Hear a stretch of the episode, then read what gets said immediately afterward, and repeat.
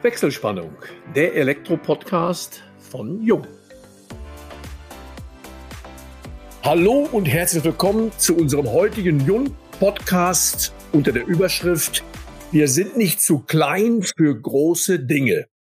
Seit mehr als 70 Jahren ist das Unternehmen Elektro Esser am Stadtrand von Trier ein Begriff für moderne Elektrotechnik. Zu seinen Referenzen zählen unter anderem das Rheinland-Pfälzische Feuerwehrmuseum Hermeskeil, und die Europäische Rechtsakademie in Trier. Geschäftsführer und Inhaber ist Ralf Jakob. Von ihm möchten wir wissen, was Erfolg für ihn bedeutet und warum er sich mit ganzer Leidenschaft dem Elektrohandwerk verschrieben hat.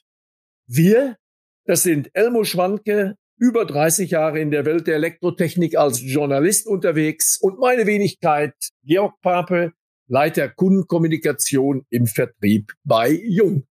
Ja, Ralf, herzlich willkommen und ich freue mich sehr, dass du dir die Zeit nimmst, uns bei unserem kleinen Podcast zu begleiten und begrüße wie immer auch Elmo aus dem fernen südlichen Oberallgäu und freue mich, dass auch du dir die Zeit genommen hast. Ja, vielen Dank, Georg. Auch herzliche Grüße aus den Allgäuer Hochalpen in die sauerländische Tiefebene und ein besonderes Willkommen, Ralf, dir. Freut mich besonders. Wir kennen uns ja schon einige Zeit, dass du an unserem heutigen Podcast teilnimmst. Georg hat es in der Einleitung formuliert. Das ist ja ein Zitat aus deinen Werbemaßnahmen. Wir sind nicht zu klein für große Dinge. Aber ihr habt vermutlich wie die meisten Unternehmen auch einmal klein angefangen. Vielleicht würdest du etwas zur Unternehmensgeschichte wie ihr überhaupt zu dem Betrieb heute gekommen seid, erzählen, denn so viel ich weiß, hat dein Vater das Unternehmen vor langer Zeit einmal übernommen. Ja, das ist genau richtig. 1949 wurde unser Betrieb, die Elektro Esser, unter dem damaligen Eigentümer Josef Esser gegründet.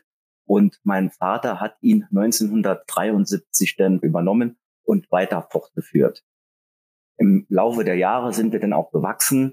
Wir sind dann von privaten kleinen Projekten auf öffentliche Auftraggeber umgestiegen und mit militärischen Einrichtungen von Größenordnungen wie Kläranlagen, Mehrfamilienhäuser, also auch richtig große Projekte haben wir da realisiert.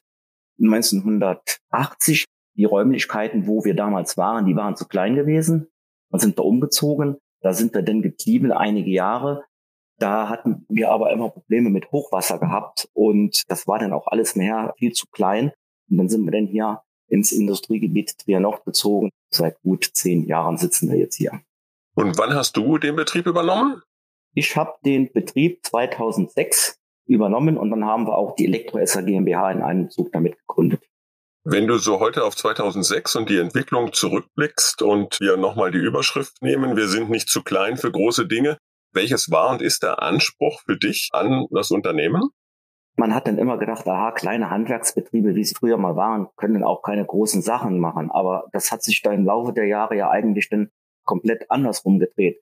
Kleine Betriebe können das sowohl, ob das jetzt ein Mehrfamilienhaus ist oder ein größeren Industriebetrieb oder wenn ich jetzt mal dran denke, wir arbeiten da schon seit Jahrzehnten in einem Trierer Krankenhaus, wo wir da für die baulich und Unterhalt zuständig sind, auch für Neubauten und sowas. Und da ist technisches Know-how ganz klar gefragt. Ja, Ralf, noch mal eine Frage jetzt auch sicher interessant für unsere Zuhörerinnen und Zuhörer. Wie in Anführungsstrichen klein, aber ich denke eher auch groß seid ihr? Sprich, wie stark ist deine Mannschaft heute? Damals wurde die Firma Elektroesser mit fünf Leuten gegründet. Mein Vater hat sie dann weitergeführt und wie ich sie übernommen hatte, waren es 18 Leute und wir sind heute bei 30. Also das ist ja schon eine recht respektable Größe. Das ist ja schon handwerklicher Mittelstand und das trotz des Fachkräftemangel, dem ihr ja ganz entschieden entgegentretet. Ich habe mich natürlich in der Vorbereitung unseres Gesprächs mal auf euer Homepage umgeschaut und da gibt es eine Rubrik Zehn gute Gründe für Elektroesser GmbH. Also zehn Gründe bei euch zu arbeiten. Ich will die jetzt nicht alle vorlesen. Es gibt aber interessante Sachen wie Flexibilität ist mir aufgefallen und als Unterpunkt wir lassen mit uns reden, wenn es um Arbeitszeiten, um Arbeitsort geht. Finde ich wahnsinnig interessant. Müsste ich mit meinem Chef auch mal reden, gerade wenn es um Arbeitszeit geht. Was kann ich mir darunter vorstellen oder was können wir uns darunter vorstellen? Das Problem ist ja mittlerweile bekannt.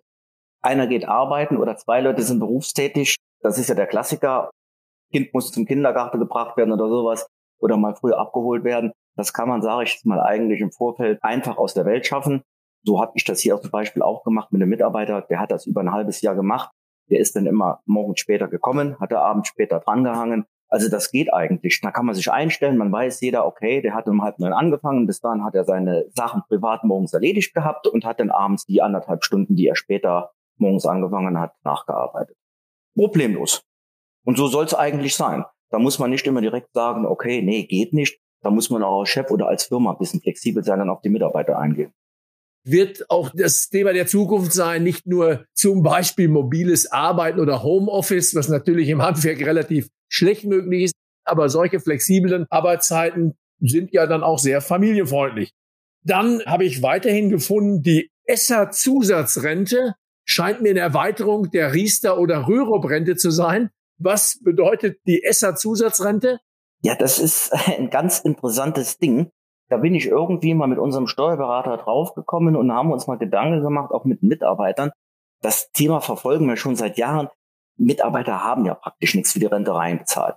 Wir haben direkt gesagt von Anfang an, okay, wir machen da was. Da haben wir uns mit einem Versicherungsdienstleister zusammengesetzt. Was können wir denn da schnüren? Was können wir da machen? Dass der Mitarbeiter wirklich einen steuerlichen Vorteil hat und dann nachher auch was rauskommt, wo der Betrieb einen großen Teil davon bezahlt und er muss dann so ein kleines Obolus selbst bezahlen sodass man nachher wirklich personengebunden da was für ihn gestrickt.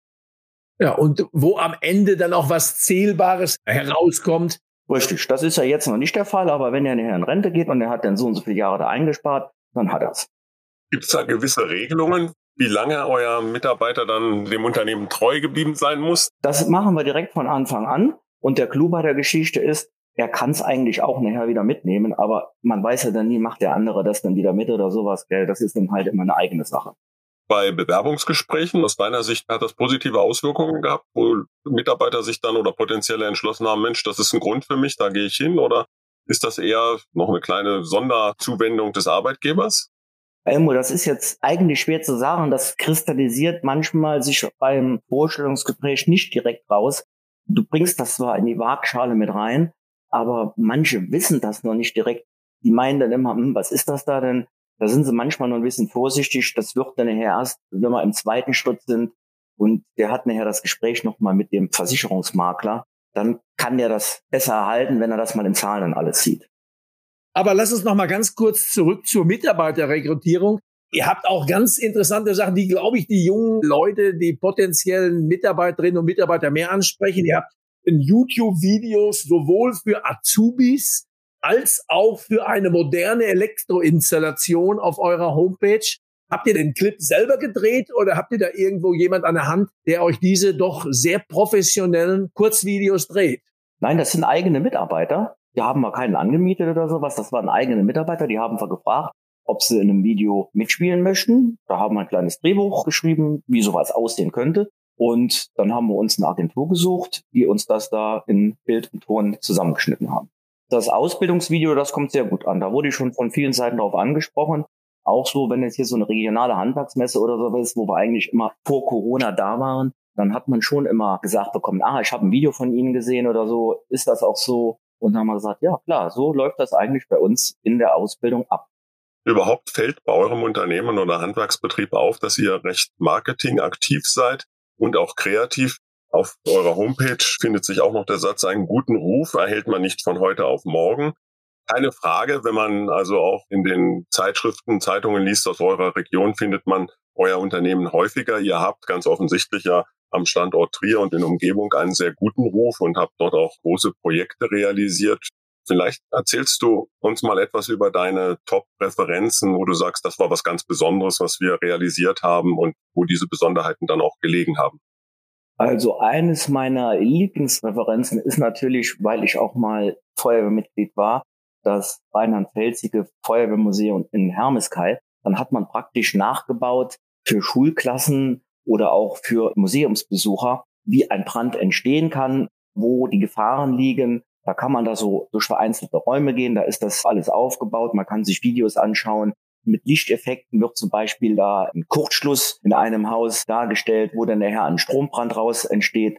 Und das war ein sehr, sehr interessantes Projekt, weil das auch komplett über KNX ging und die ganze Leuchtung, die hat sich immer so angepasst durch Präsenzmelder, wie die Person gegangen ist, die entsprechenden Lichteffekte, die sind halt angegangen. Das war eins meiner schönsten, aber auch schwierigsten Projekte. Sind in dem Museum dann auch in der Praxis die Brandmeldeeinrichtungen von dir installiert worden? Die wurden auch von uns errichtet, jawohl. Und auch regelmäßig gewartet. Das heißt, der Besucher bekommt auch gleich Installationstipps, egal ob privater Bauherr oder Gewerbebauherr. Genau. Hm. Auch ein interessantes Projekt, das war in einem Krankenhaus in Trier, einen Hubschrauberlandeplatz zu machen. Das hat man auch nicht jeden Tag. Oben mit der Landeplatzbefeuerung. Das war so ein Stahlkoloss als Turm. Da gibt's ja auch eine EU-Richtlinie. Die Krankenhäuser müssen sowas vorhalten für den Anflug. Früher kann man sich vielleicht noch dran erinnern, sind die auf einer Wiese gelandet. Und dann gab es irgendwann mal so eine EU-Richtlinie, nein, die dürfen nur noch von oben angeflogen werden. Und jedes deutsche Krankenhaus musste das in den letzten Jahren nachrüsten. Das war auch ein sehr, sehr spannendes Projekt. Das macht man auch nicht so jeden Tag. Das denke ich mir. Also da gibt's ja ganz andere Vorschriften. Auch die Befeuerung, das wird ja sicherlich nicht mit 0815 LEDs betrieben, sondern das sind ja ganz, ganz spezielle Leuchten da. Habt ihr da eine spezielle Ausbildung oder gab's da einen speziellen ja, Hubschrauber-Landeplatzplaner oder wie stelle ich mir sowas vor? Da gibt es mehrere Firmen, die auch Landeplatzbefeuerung machen. Das geht dann halt Hand in Hand.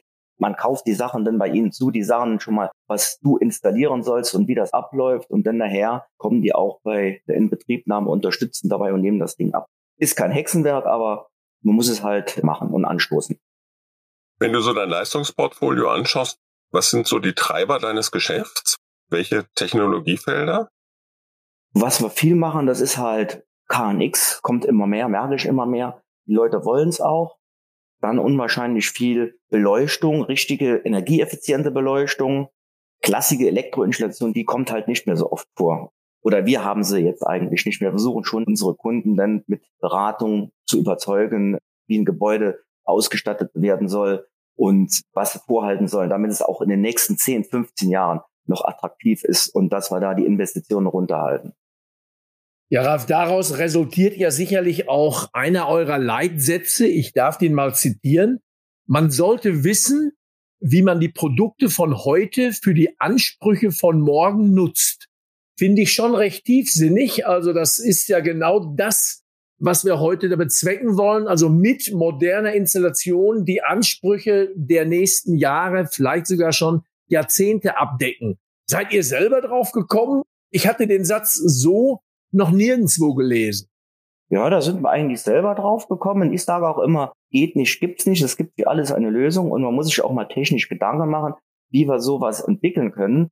Gerade im Bereich der heutigen KNX-Technik, da haben wir unzählige Möglichkeiten. Nur ich weiß es aber auch von Mitbewerbern, da wird immer, sage ich jetzt nur, die Grundvoraussetzung programmiert und man geht gar nicht weiter ins Detail rein, wo der Kunde näher eigentlich einen Mehrwert hat, obwohl es mit zwei, drei Mausklicks manchmal realisiert werden kann. Ja, der Kunde muss es erstmal wissen. Das ist ja auch ganz schwierig.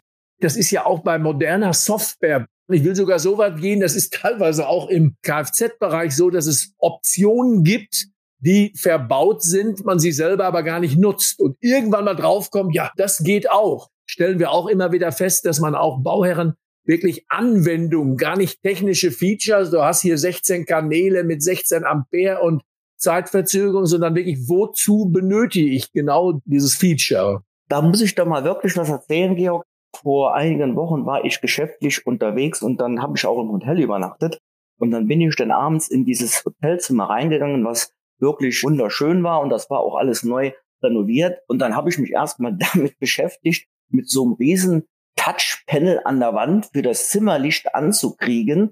Und da war eine Latte mit KNX-Schaltern da, wo zwölf Schaltfunktionen waren. Da musste ich erstmal überlegen, hallo, muss man das auf dem Zimmer so kompliziert machen? Das ist absolut nicht anwenderfreundlich. Es ist zwar KNX, aber man kann es ja noch einfacher regeln. Wenigstens, dass man irgendwo mal einen Schalter hat, für das Licht an- und auszumachen, dass man wenigstens mal was sieht. Aber so habe ich da gestanden.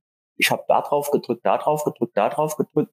Es ist zwar was angegangen, aber nicht das, was ich wollte. ich weiß nicht, ob es dasselbe Hotel war, ist mir vor Jahren auch schon vorgekommen. Dann will man viel und da ist weniger oft mehr. Einfache Funktion. Und der KNX, der kann ja ruhig im Hintergrund sein, aber die Bedienung sollte schon relativ einfach großflächig, möglichst noch deutlich beschriftet sein, weil das hat man ja auch viel zu häufig. Kleinste Beschriftung, sechs Punkt, sodass ich das ohne meine Lesenbrille wirklich nur erahnen kann. Aber wie gesagt, das macht ihr schon richtig. Moderne Technik einfach zu bedienen und das muss es ja sein. Wobei man ja auch sagen muss, dass sich gerade in der Bedienung der Technik sehr, sehr viel zum Positiven auch verändert hat. Wenn man zurückblickt auf so die Anfänge vor 30 Jahren, als dann der europäische Installationsbus startete, dann stand ja auch im Marketing und in der Werbung letztendlich dann auch in der Installation die Technik im Vordergrund und je komplexer die Anlage, je mehr Taster vorhanden waren, desto besser war die in Anführungsstrichen. Ja, Elmo, aber wenn ich mal kurz unterbrechen darf, aber vor 30 Jahren, sind wir doch mal ehrlich, da wusste ja noch keiner, wo geht die Reise denn genau hin damit. Das war ja auch damals für die Elektroinstallateure, damals der Name, war das ja auch noch Neuland. Die wussten ja auch noch gar nicht, wie entwickelt sich das, wie kriegen wir unsere Leute da drauf geschult. Da waren welche, die waren im Umbruch. Die Alten haben es eh nicht mehr gemacht. Da waren die Jungen gefragt, der gesagt, okay, jetzt müssen wir langsam damit mal einsteigen. Gell?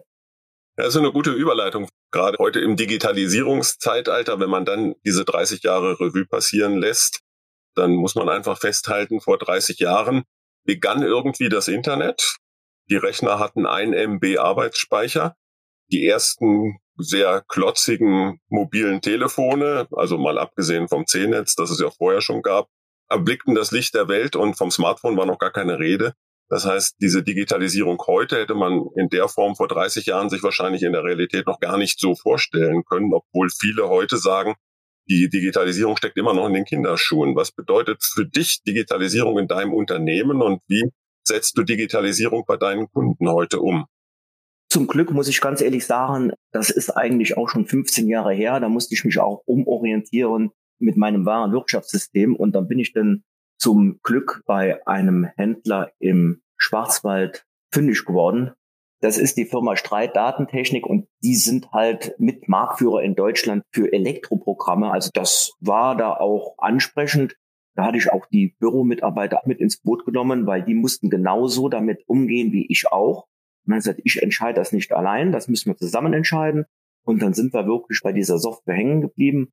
Und das war eigentlich auch unser Glück gewesen. Die haben jetzt komplett alles umgestellt. Wir sind jetzt seit gut anderthalb Jahren auch digital unterwegs. Das heißt, Kundendiensttechniker kriegt seine Arbeitsaufträge auf ein iPad. Das wird damit abgerechnet. Das geht wieder zurück ins Büro.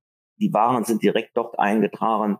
Die Zeiterfassung der Mitarbeiter, die wird mit darüber geregelt. Also da muss man jetzt ganz klar sagen, da hat sich wirklich viel getan. Und da kommt in den nächsten Jahren noch richtig mehr. Und ich habe eigentlich von Anfang an jetzt immer darauf gesetzt, wir gesagt haben, okay, wir müssen uns frühzeitig damit beschäftigen, dass wir mit der Zeit gehen, sonst haben wir da irgendwann nachher einen Investitionsstau und dann fällt alles über uns ein und dann kriegen wir das alles nicht mehr geregelt. Du bist aber auch ganz analog, Ralf, Mitglied in einem Unternehmernetzwerk, nämlich der Augusta Revetorium in Trier. Erzähl uns mal zu deinen Beweggründen, warum du ja in diesem Business Network International tätig bist. Das heißt Augusta Treverorum und das Treverorum ist der alte Name auf Römisch von Trier. Das habe ich im Internet gefunden, aber als alter Lateiner habe ich es sogar noch falsch ausgesprochen. Stimmt. ja, das ist auch so eine Geschichte. Ich komme jetzt ins neunte Jahr, wo ich da tätig bin. Das wurde dann damals von BNI gegründet. Da wurde ich auch mal angefragt, ob ich da hingehen könnte habe ich gedacht, ja klar, kannst du mal machen. Man lernt mit Sicherheit den einen oder anderen kennen. Und der, der damals mich dazu eingeladen hat, der sagte, ja, das ist dann mittwochs morgens um sieben Uhr geht das los. Da habe ich gesagt, wie um sieben Uhr?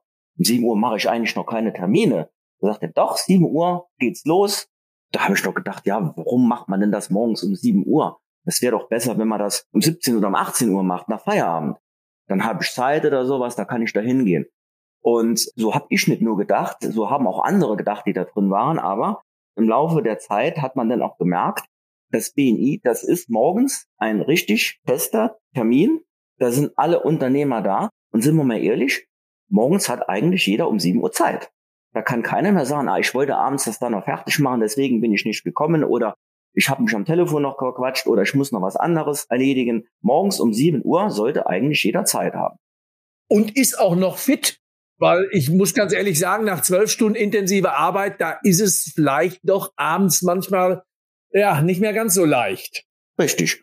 Und das fängt dann morgens um 7 Uhr an, dauert genau anderthalb Stunden, dann ist das Ding rum, kann sich jeder danach richten. Da sind einzelne Bereiche, die werden durch den heißt Chapter Director, der führt denn dadurch das Programm. Dann hat jedes Mitglied 60 Sekunden Redezeit, kann sich vorstellen, was er für Kunden sucht, wo er irgendwo ins Gespräch gebracht werden muss und so.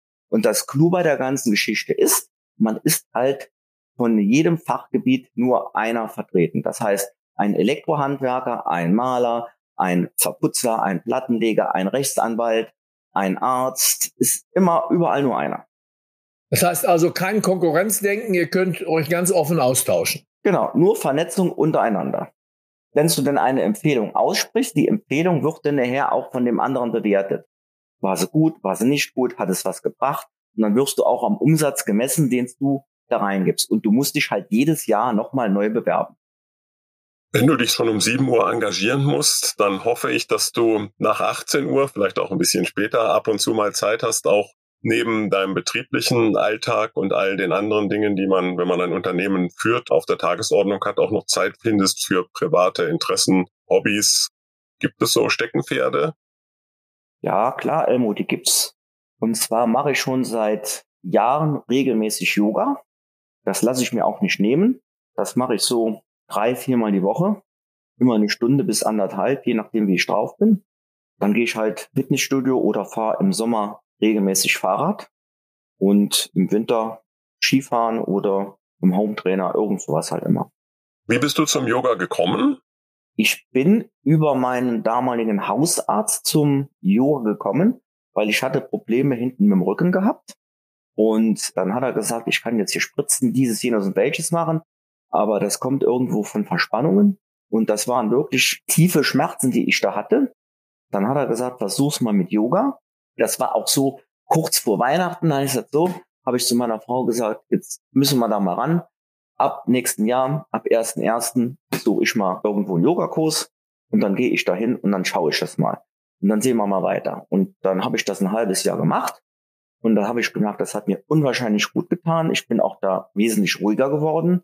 Dieses vom geschäftlichen Alltag, da kannst du denn abends einfach dadurch kannst du schneller abschalten. Das lernst du irgendwann. Der Körper lernt das. Und das fand ich halt auch sehr, sehr interessant. Und meine Schmerzen waren auf einmal weg. Hatte ich nichts mehr gehabt. Und seitdem habe ich es beibehalten. Das heißt also, der Yoga-Kurs war dann sicherlich irgendwo. Der war richtig bei einem Yoga-Therapeuten, der das wirklich hauptberuflich macht. Und der bietet aber auch Kurse an. Und ich gehe da auch immer noch regelmäßig hin, weil mir diese Gruppe, die gefällt mir eigentlich immer gut. Das ist immer lustig.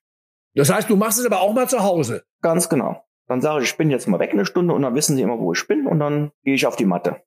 Wir nähern uns ja leider, Ralf, dem Ende unseres Podcasts. War sehr spannend und auch sehr breit gefächert, die Themen, die wir heute hatten. Das Thema Yoga und Stressabbau ist sicherlich für die meisten Zuhörerinnen und Zuhörer interessant. Könntest du also eine Empfehlung aussprechen? Wie beginnt man überhaupt mit Stressabbau? Weil gerade in Corona-Zeiten und allem was damit verbunden ist, sind sicherlich einige daran interessiert, sich etwas runterzufahren, sich Ruhe zu gönnen. Gibt es da so ein kleines Rezept, was du empfehlen kannst? Ja, einfach mal Atemübungen machen. Da gibt's auch ganz tolle YouTube-Videos. Ich sage immer so mal lange einatmen, lange ausatmen und das immer so regelmäßig. Ich zähle dabei immer bis fünf für einzuatmen und dann zehn bis auszuatmen. Und das mache ich dann mal so fünf, sechs, sieben Minuten und dann kommst du automatisch schon runter. Ja, dann bedanke ich mich ganz herzlich bei dir, Ralf, dass du heute unser Gast warst. Vielen Dank, Georg. Damit schalten wir für heute die Wechselspannung frei und bedanken uns bei allen Zuhörerinnen und Zuhörern ganz herzlich. Wir hoffen, es hat euch wieder viel Spaß gemacht und wenn das so ist, freuen wir uns natürlich über eure Weiterempfehlung. Und falls ihr Fragen haben solltet, beantworten wir euch diese gerne wie immer unter kundencenter.jung.de. Wir freuen uns auf euch beim nächsten Wechselspannungstalk, dem Jung Elektro Podcast.